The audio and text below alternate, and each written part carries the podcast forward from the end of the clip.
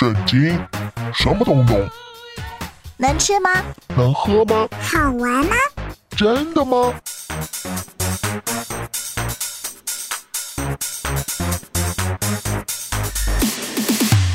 圣经鸡尾酒。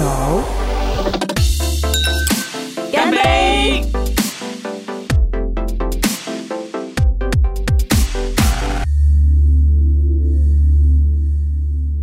我是知心，Hello，我是下凡哥。欢迎你收听今天的圣经鸡尾酒。今天我们来听听大祭司以利他们家的悲惨遭遇了。嗯哼有多惨呢？上一回我们就听见小小祭司撒母耳，他第一次听见上帝说话，竟然上帝就是告诉他要降下灾祸在撒母耳的老师大祭司以利他们家。哼，是这些灾祸有多可怕呢？简单说就是，从今往后，以利的后代当中，每个人都会中年就短命死亡。嗯，尤其是以利两个作恶多端的儿子们，他们会同一天毙命。话说下凡跟我们不是都是说多行不义必自毙吗？是啊，嗯 上帝惩罚以利和他两个儿子就行了，因为他们这三个人嗯做不好对。为什么连以利的子子孙孙都惩罚下去？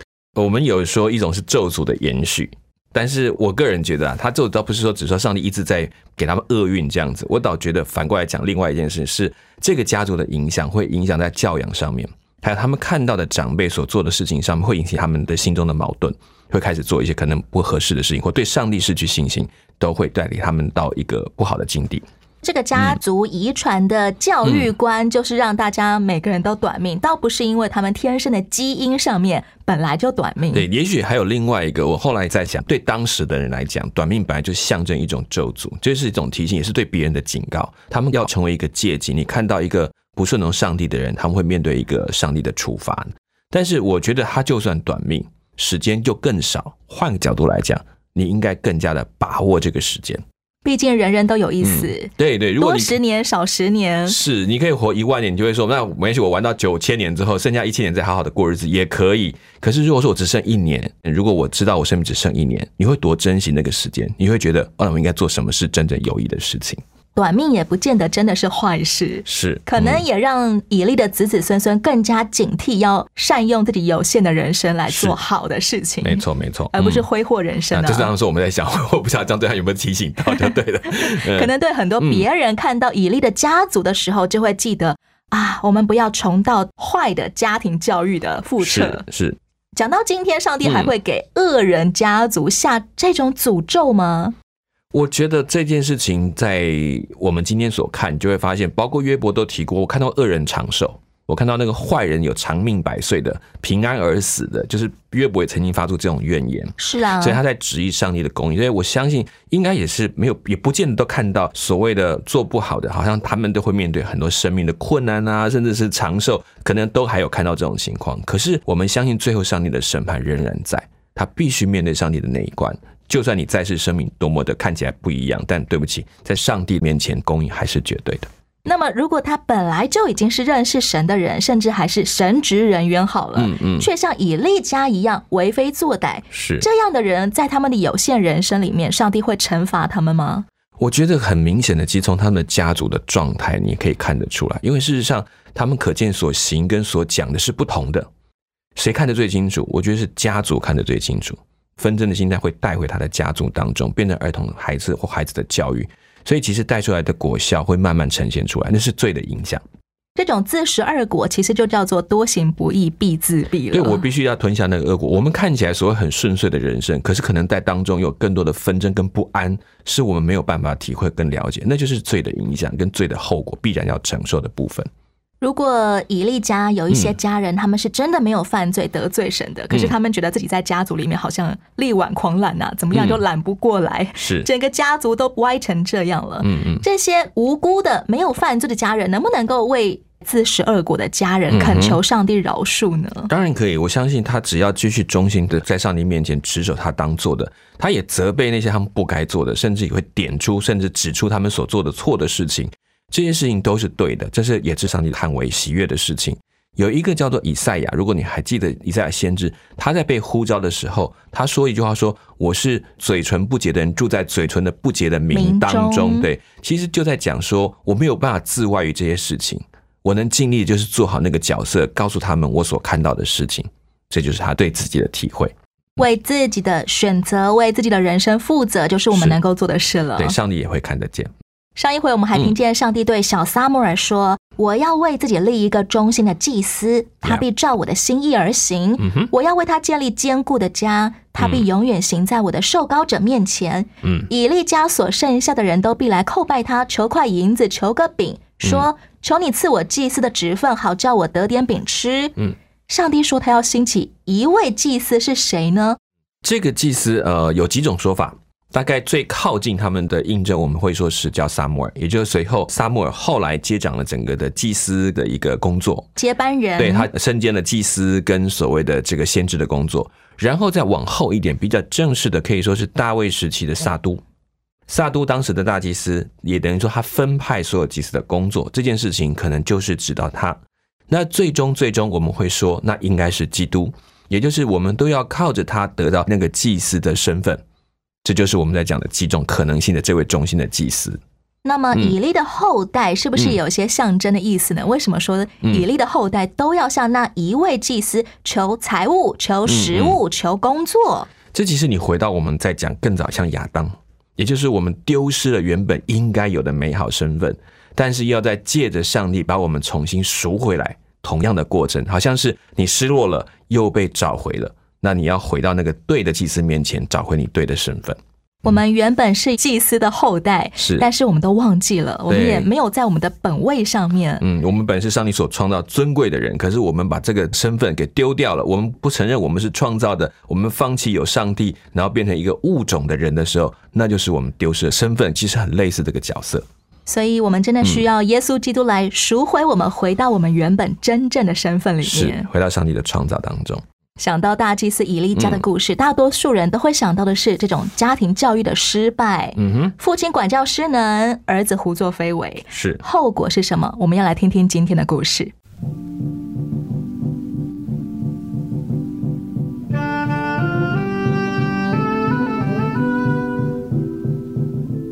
以色列人没有借祭司、先知或士师先向耶和华上帝求告，就召集了战士们出去攻击他们历代以来的敌人非利士人。第一次交战，以色列人就伤亡了四千人。以利的两个儿子何弗尼和菲尼哈，素来就不顺从他父亲的意思，更不听他的话，因此不顾以利的反对，就把耶和华的约柜抬到了打仗的地方。将军，将军，是，大人有什么吩咐？他们在喧闹些什么？是不是由以色列营中发出来的？是的，大人。他们的声音听起来好像很高兴，好像在狂欢。可是他们不可能高兴，他们才刚被我们打败，还有什么事好让他们欢呼跟快乐的呢？回大人，我也不知道，我这就去打听。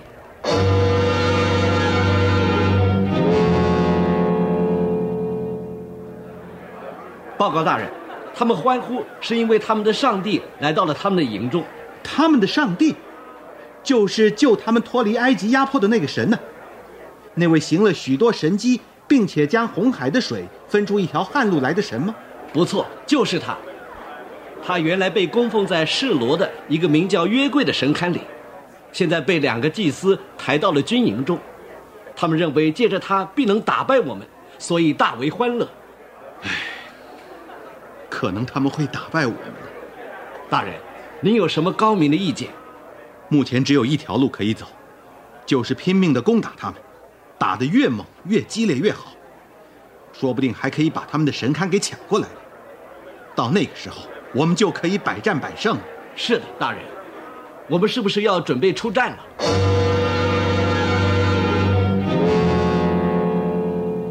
菲利士的军队和勇士们，我们就要与那边的以色列人开战。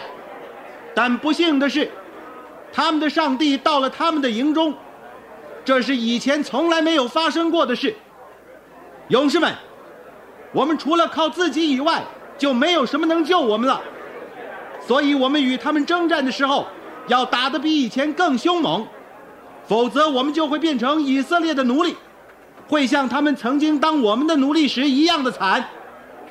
勇士们，鼓起勇气，振作精神，做个顶天立地的大丈夫，进攻，进攻！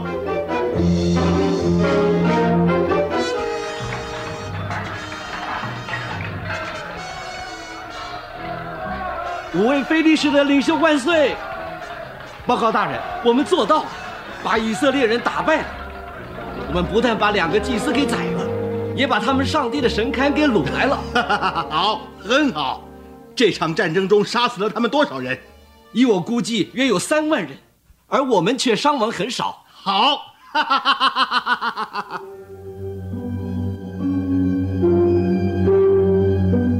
不久，有一个逃兵从战场一直跑到示罗，他悲痛地撕破自己的衣服，撒灰在头上，匆忙地跑过以利的身边，将战败的消息传遍全城。凡听见的人都恐惧嚎哭。当时以利已经九十八岁，他眼睛虽然快瞎了，听力却很好。我好像听到有人哭泣、哀嚎，好大的骚动！发生了什么事啊？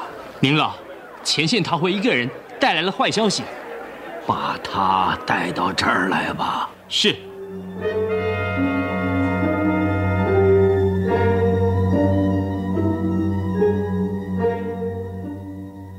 你是从战场回来的吗？是的，我今天刚从前线逃回来。快告诉我，前线怎么样了？我们以色列人惨败奔逃，军队死伤很大。有好几万人，而而您的两个儿子，何佛尼跟菲尼哈，也都阵亡了啊！两个都死了。上帝的约柜呢？那那约柜被菲利士人抢去，抬走了。啊，不好了，完了！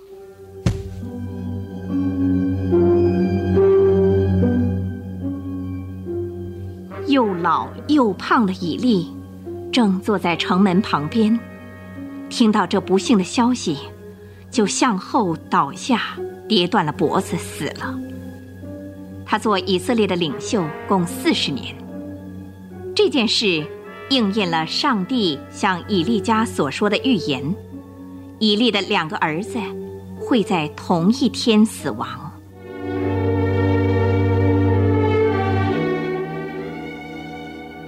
非利士人虏获了上帝的约柜以后，在营中大大的欢乐。然而，他们并不知道以色列的上帝不像人手所造出的偶像，也不明白上帝是天地万物的创造者，他在天庭统治着全宇宙。将军，我们五位非利士首领来恭贺您大获全胜。尤其是虏获了希伯来的上帝，现在全都归我们了，没问题了。我们一定会百战百胜的。但愿如此，大人。不过我们要把约柜安置在什么地方呢？把它抬到雅什图去，放在大衮庙中的供台上。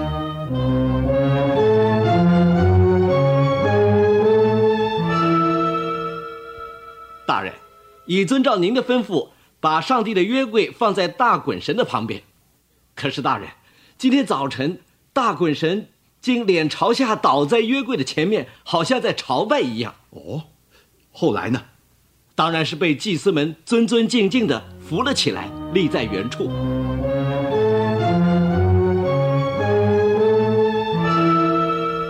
报告大人，今天早晨大滚神又扑倒在上帝的约柜前了。啊！可是这次神像却叠在门槛上，头和两手都折断了。啊，这就怪了。这个，这个，这样好了，把约柜抬出大衮庙，把它放在别的屋子里看看。是大人。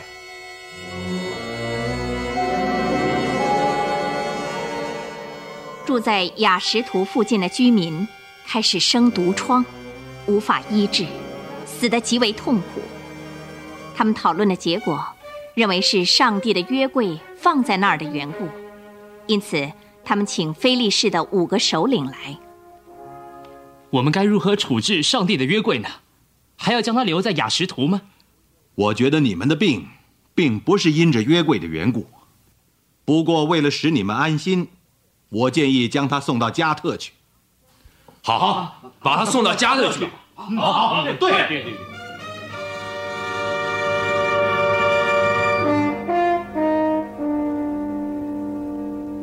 早知道，其实我也早知道，你话语曾经教导。早知道，其实我也早知道，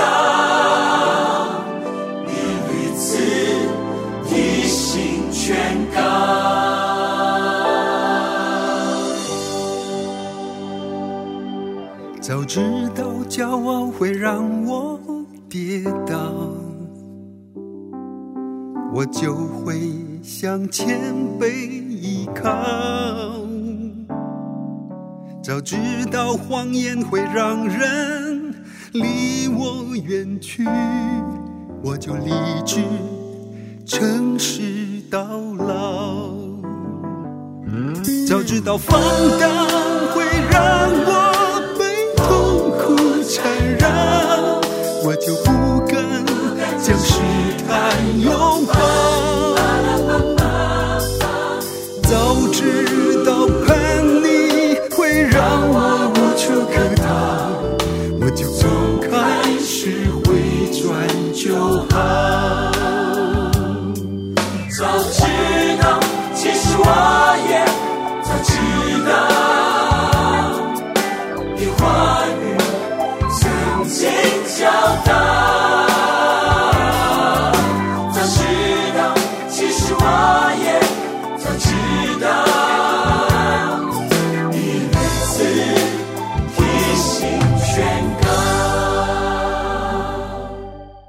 听到的歌曲是由天韵诗班所演唱的《早知道》，我是知心，我是夏凡哥。你现在收听的节目是《圣经鸡尾酒》。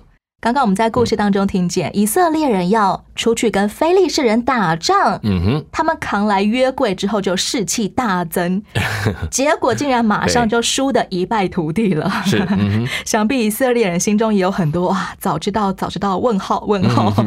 夏凡哥，为什么以色列人认为只要把约柜搬出来就可以增加打赢的几率？在早期的宗教观里面，也就是说，在当初以色列正在认识上帝的过程里面，确确实实有一种偶像观在里面，就是把约柜当成上帝的本身的存在。所以他们会认为，当约柜在的时候，上帝在；约柜不在的时候，上帝不在。这个概念会在他们的脑袋里面。其实当时对战的国家里面，都会把自己的神明抬出来，扛着神龛出来。对，因为地上打仗，天上也在打仗，所以谁赢就表示哪一个神赢了。打仗好像两边神明的较劲，嗯、对对对，因为甚至他们在当我输给你的时候，我的神就要换成你的神，也有这种观念。被统治的时候，不是只是统治你的制度、收税，就连你的信仰都要被他管。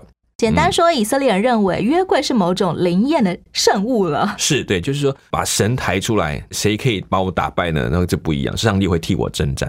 不过，从前以色列人的祖先，他们刚刚进迦南这块地的时候，嗯的确是被上帝吩咐要扛着约柜来作战的。是，嗯哼哼。当时候是什么用途呢？其实当时是因为没有特别的圣所，按着他们的教导，实际上先学习怎么样以上帝为先，所以往往是约柜在前面行，然后带领他们，或者约柜会在放在他们整个阵头的中间，表示上帝与他们同在的概念。这是一个很重要的练习跟学习。原本扛着约柜是要提醒大家，我们尊上帝为首。是，结果到了这个时代，嗯、以色列人扛着约柜是认为只要有约柜，我们就必胜了。对，他就开始把他的神明跟他们所周边所相信类化，就是说大家都差不多，就是我们都要靠我们的神明去征战，这个神来保护我们，来帮我们打仗。我们都说打不打得赢跟士气很有关系，是。可是今天我们听见以色列人扛出了约柜，士气大增，嗯，竟然还惨败。他们惨败的原因到底是什么呢？我觉得是有一种过度的自信，他们以为说有约柜就有上帝。其实你不要忘记，在后来的以色列也有同样的问题。他们常常把有耶路撒冷、耶路撒冷的存在，有圣年的存在，就表示我们仍然把握有那个得胜的最终一把钥匙。只要肉眼还看得到的东西，还摸得到的，就仿佛上帝仍然与我同在。而且不管说我现在所做的，到底上帝要不要帮助我，这件事情他们已经忘记了，就是分成两个概念。所以这很可惜，当他们把上帝来出来，好像抬出那个终极的秘密武器，好像加农炮打出来一发就赢了，但事实上不尽然如此。我想到以前知心我在学校宿舍的时候，同学们很喜欢看鬼片。看完鬼片之后，就会大家都吓成一团啊，抱成一团。这种时候就会有同学想要来跟知心我借一本圣经当做枕头。他说晚上睡觉枕着圣经，鬼就不敢来。是，这种概念好像跟以色列人扛约柜是差不多的。对，就是好像用它当做一个自己可以在面对某种状况的一个保护。但是当然也可以顺势问，那那个你觉得圣经是怎么样？为什么他有这种神力呢？以色列人他们输惨了，而且约柜还被非利士人抢走。远在家乡的大祭司以利已经非常非常年老，他一听说约柜被抢走，就当场摔下椅子，结果好死不死，他的脖子就折到，当场就猝死了。听到这个消息，一方面惊吓，一方面更印证了当时就是 Summer 跟他讲的这段话，上帝跟他说的这段话。这就是同一天的发生，所以他也就应验，他就倒下去，就跟着就死了。那到底震惊到什么程度，我其实很难描述。但是很明确的，他应该是被吓到，也感到那个痛苦。对他们来讲，是他最该保护的一样东西给人家拿去了，也就是他连最后的保障都已经没有了。圣经记载到一个词叫做以加伯，嗯，意思就是上帝的荣耀离开以色列。可是约柜就仅只是。不存在以色列境内，真的等于上帝荣耀离开以色列吗？其实是哎，他其实在跟以色列人强调，就是说他们表面上失去了约柜，其实也失去了拣选的身份。就是说，上帝我就不理你们了，你已经不是我的百姓了。这件事情对他们来讲，当时的人来讲，各种的保护军，什么刀枪剑戟，然后军队，这些都是外在的形象。如果我没有一个神保护我，我有这些东西都没有用。其实以色列人早就已经失去上帝的同在了，是，其实早就直到约柜被掳走，他们才终于意识到，对他们只是忘记说，我为什么失去上帝？他们以为约柜当然是很明显的一个代表，上帝用这个实际的具体告诉他们，但是暗地里来讲，他们早就离开了上帝。菲利士人在战场上面抢到了以色列人的约柜之后，就扛回去供在他们自己的大衮庙里面。是，嗯，菲利士人拜的这个大衮是一个怎么样的神明呢？大滚这个神呢，包括很多渔产啊、生殖啊，这都在它的里面，所以等于对他们讲是一个丰盛的神明。然后呢，也带有问题是在这个神明的里面，基本上他们属于多神论，也就是说，大滚是一个神，但是他还包容其他的神，各种神明都可以崇拜，只是他们的主神是大滚，比较像中国人传统上说的玉皇大帝，旗下还有很多的神明。道教来讲，就是玉皇大帝是顶端，然后再来分派的不同的职位。据说大滚的形象是一条很像美男鱼的 样子，就是一个男人的上半身加一条鱼的下半身。对，不过没有那么漂亮就对。显示出菲利士人他们就是靠海而居嘛，靠海，所以他们的生活跟鱼很有关系。对，很有可能就是敬拜鱼神的。对，因为菲利士们本来就称为海民，就是海上的民族。地中海沿海地区他们有很多的据点，那其中有一块就是我们现在讲的以色列的沿海地带。经过了一夜之后，隔天约柜好好的，结果大滚神像竟然倒了。对，按照他们的习俗，赢了之后，对方的神明抢回来之后，就是放在他们的大滚庙当中，当做次神或者当做这个比较小一辈的。好，你们已经投降了，这个神也被我管了，这种概念应该要臣服于我的主神的。所以他不是放在主神的位置，是放在旁边的。哦，但是没有想到反过来，他的神像却倒了下来，就是他不能够在主位上，他反而摔了下来。趴在约柜的旁边，好像他在向他崇拜。原本以为是主神的，其实才是次神。对，也就是说，在过程当中，其实也在声明一件事：我不需要靠任何兵卒来打你这个地方，我自己就为我自己征战。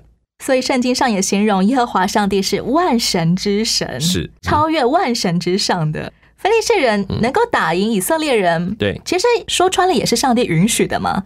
毕竟以色列人早就自取灭亡了。对，就是让他们知道说，你抱的不过是个约柜，不过是个箱子，但没有上帝。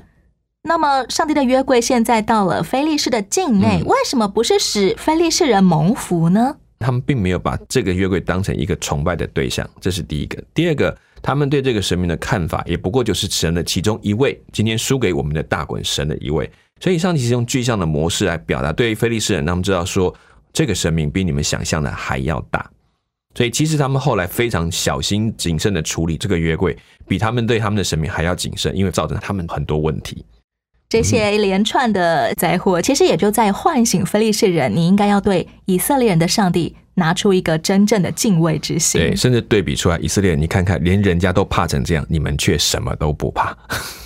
回顾今天故事当中以色列人的惨败，其实嗯，各种原因就来自于他们把上帝物化了，嗯，已经不再敬畏他了，以为上帝就是某一种可以操纵的圣物，对，叫上帝来服侍我，帮我打胜仗，嗯，其实我们现代人也很有可能会把。这种虚假的自信心穿在身上，是以为我无所不能，因为我有一个厉害的神给我靠。是，其实就是后来包括以利他们家的祭司后来所做的事情，就变得有点像把上帝的工作当条件化，大家认为只要我做这些事情，我有去祭拜或什么，上帝就会帮助我们，就这么单纯，就把上帝又矮化下来。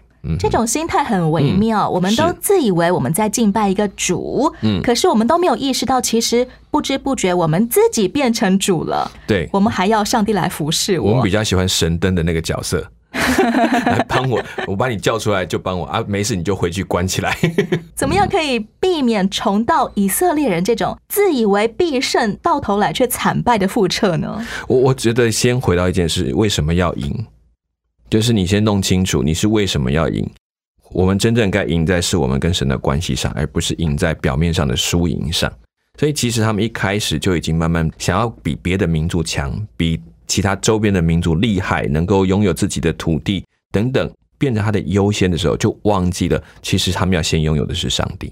就我们自己也会，就是想要要这个要那个，就会忘我其实我第一个要先问我有没有上帝，有上帝再来谈哪一些是他要给我们的。很多时候，我们对于输赢这么简单的概念，也都不是来自于上帝，而是来自于我们社会化的过程。我们与人比较，我们认为我们的自尊心啊，对我拿到这个才是赢，我拿到那个才是赢，就忘掉其实真正的赢是我赢在我还好还有上帝 这件事情上。当我们以巩固自尊心来决定胜败的时候，我们就已经坐在那个主位上，而不是真的在敬拜主了。是。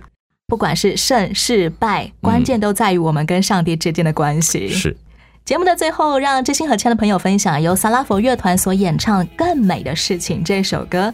这首歌的歌词里面就不断唱着：“我们常常硬着心说我可以的，虽然我跌倒了，但是我还是可以继续的。”却忘了更美的事情是，耶稣基督已经为我们付上了一切代价，证明他是真理、道路、生命。我们可以来选择耶稣基督。就像他的门徒说的：“在你有永生之道，我们还跟从谁呢？何必要逞强争面子呢？争到了也不会赢，胜败也都来自于上帝。是，我是真心，我是下半哥。下一回的圣经机位就我们空中再会了。OK，拜拜拜拜拜。